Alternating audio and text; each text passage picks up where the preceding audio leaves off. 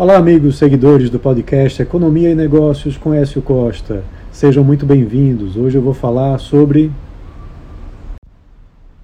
o Boletim Focus dessa semana que trouxe uma revisão das principais variáveis macroeconômicas da economia para melhor. O IPCA, que mede a inflação para o acumulado desse ano, teve uma redução de 5,8% para 5,71%. Apesar disso, ainda está acima do teto da meta, né, que é de 4,75%, mas vem sendo revisado para baixo, onde há quatro semanas estava com expectativa de 6,05%. Já o PIB teve o seu é, valor de crescimento da economia revisado de 1,20% a uma semana para 1,26%. E há quatro semanas estava com uma expectativa de crescimento de 1%.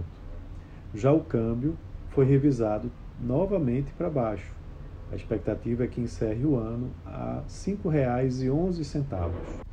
Há uma semana, a expectativa era que fechasse o ano com R$ 5,15 e há quatro semanas, R$ 5,20.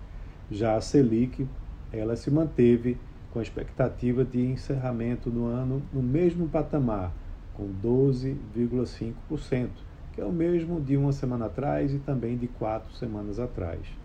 É, os indicadores eles refletem algumas melhoras que foram apresentadas é, no desempenho da economia e também da, do IPCA, divulgado pelo IBGE, bem como um câmbio que tem ficado cada vez mais favorável à moeda brasileira, isso nas últimas semanas.